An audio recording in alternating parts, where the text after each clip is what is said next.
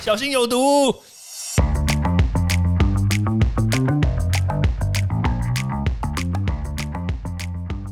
毒物去除了，人就健康了。欢迎来到昭明威的毒物教室。Hello，大家好。我们今天来讲一个蛮具争议的一个话题，就是大麻。大麻说实在话，我们在台湾的认知来说，它是一个毒品。那我想大概毋庸置疑啦，因为就任何的法律，还有就现在的社会风俗文化来说的话，它确实是是毒品，没有错。好，但是问题就来了，我们一直不断的讲说，任何的物质，任何的这个化学品，其实对于人类的影响，其实都是在于，比如说这个剂量，还有我们铺路的时间，所以我们就把这一个基本的概念，大麻这个东西，我们就用我们的科学的逻辑，还有就是我们的这个毒物学的知识，我们来评估一下。大家来想一下，这个东西到底它是不是毒品？那大麻里面有很多的成分，那当然有几个成分，当然它对于我们身体的影响是确实是比较大。那所以我们评估来说，即使是真正的这种四级毒品，或者是这些对三级毒品对于人类这的身心灵影响比较大的，像比如说吗啡，像比如说海洛因、古柯碱。或者是这个 K 他命、安非他命等等这些物质呢？它说实在话，它们基本上，它们对于我们的身体的影响，其实也都是有非常直接性的证据。所以，我们之所以会把大麻跟刚刚这些东西来做相比，其实还是有所区隔的。怎么说呢？我们刚刚前面所讲的那些物质呢，它进到我们身体里面去之后，它确实是会跟我们身体的，比如说神经细胞的某些接收器做一些专一性的结合。那结合之后呢，它会影响到我们这些神经细胞的一些正常功能的运作。那一旦影响了，那当然很有可能就会造成，比如说神经细胞的反应迟缓，或者是反应变得更激进。那这样子，大家可能就会。就是会有一些什么副作用产生，像比如说神经错乱啦，那还有可能就是就是这些影响啦。我当然不一一列举，就是大家在就是熟知的这些，在谷歌上面也可以看到的这些副作用。好，当当然我们今天不是要讨论这一个东西，这些东西呢，基本上来说，如果你食用或者是摄取或者进入到你身体里面的剂量如果够高的话，那当然这些不好的影响就会很多嘛。那当然，如果说最糟糕的就是长期食用的话，那它会有这个成瘾的作用，所以你要到时候就是要戒毒啦，这样子的这个就很很麻烦嘛。好啦，那问题就来啦。那请问一下，大麻它的第一个，它的成瘾性高吗？诶，这个好像有点疑虑哈。因为怎么说呢？如果说我们把这个剂量控制在非常非常的低的话，像我刚刚所讲的，像比如说吗啡好了，它甚至它还是一个临床用药，对不对？像比如说很多人手术过后啦，他因为伤口痛，那所以他就要用很低的剂量的这种吗啡注射到身体里面去。我想很多人家里如果有人开刀的话，你一定就拿过一个机器，对不对？然后就是就痛的时候就哔。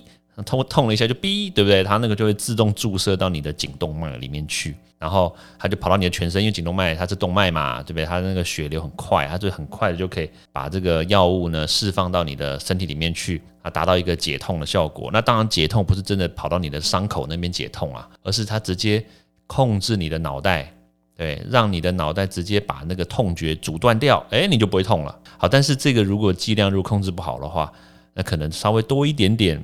那可能你就会有上瘾的现象，像我记得我家人很久以前他们也有开刀嘛，那那开刀之后呢，当然就是在那个加护病房住了一段时间，时间不长，但是呢就是住了好几好几天这样。然后我们当时我们去看他的时候就觉得难过啊，就是哇怎么好端端的一个人，然后就就变成家还插管啊什么的。然后后来呢出院了以后，然后我就我就问问他嘛，就说哎。那你现在有什么记忆？因为大部分时间都是昏睡嘛。那你有什么记忆吗？然后他就说，嗯，那个地方好像蛮粉红色的，蛮温暖的。我说哈，加护病房怎么会有温暖？怎么会有粉红色的感觉？后来问了一下，哎，其实真的蛮多住过加护病房，而且有开过刀的。我特别强调，开过刀有使用过刚刚那个吗啡用药的那种止痛的那种功能的，他很多人都有那种温暖的感觉。对，所以其实这个其实就是让你感觉有错觉，然后让你会觉得说用这种东西其实不是这么的痛苦，开刀也没有这么的糟糕，加护病房并没有这么的冷冰冰的感觉哦。恐怖，对，好，所以这种就会导致我们有上瘾的这种前兆。那当然这个不是这么糟糕，所以你要不持续使用，其实也不会太大的影响。但是那个记忆是美好的。那回回到了我们来讲一下大麻，大麻会不会有这样的现象呢？好像不会，因为大麻的化学结构，它虽然有好多种成分，对不对？它造成的生理影响确实不低，但是呢，它是不是会有成瘾的这个问题？诶，这个就好像没有。对它成瘾性很低，甚至比我们一般抽烟的尼古丁的这个成瘾性都还要低。很多人想戒烟还戒不掉，对不对？那当然也跟这个酒精相比的话，酒精的成瘾性也比大麻高。哎，我们现在讲的就是针对科学数据，而不是说在鼓励大家去吸大麻。但是大麻有没有其他的问题？就是我刚刚所提到的生理的问题，当然有。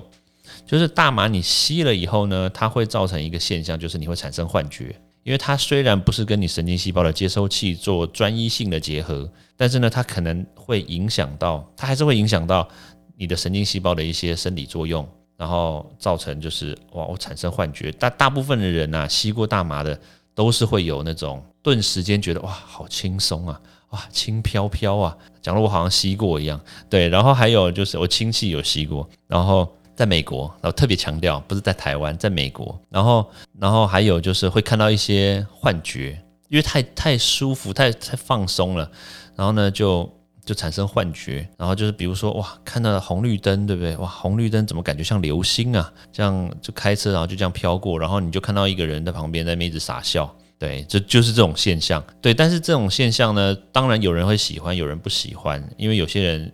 也会头痛，因为我就说它办理的生理的作用跟反应其实也是不低啦，对，所以就是在吸完之后恢复正常的时候，很多人就会伴随一些不好的这种反应出来嘛，对，所以基本上来说，你要说它是我们就这个科学角度来说，你要说它是毒品嘛，我觉得倒不至于，因为毒品可能我们要严格限制在限缩在它的这个反应机制上面的话，我倒是觉得它不见得是。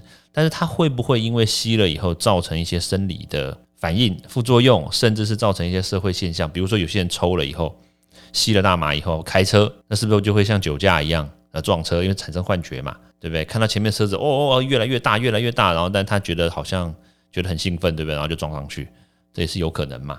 会不会看到旁边有人跟他招手，他就开上去然后撞上去？结果殊不知他看到的是幻觉，对吧？感觉好恐怖，怎么变灵异了？对，所以。其实这种东西确实是有必要立法去规范它，但是是不是要把它归类在毒品？我觉得这个是值得再讨论的啦。OK，好，那时间的关系呢，那我们今天就讲到这个地方，咱咱们下次见，拜拜。欢迎大家到 Apple Podcast 或各大收听平台帮我订阅、分享、留言。有任何问题或想知道的内容，也欢迎大家来找我讨论哦。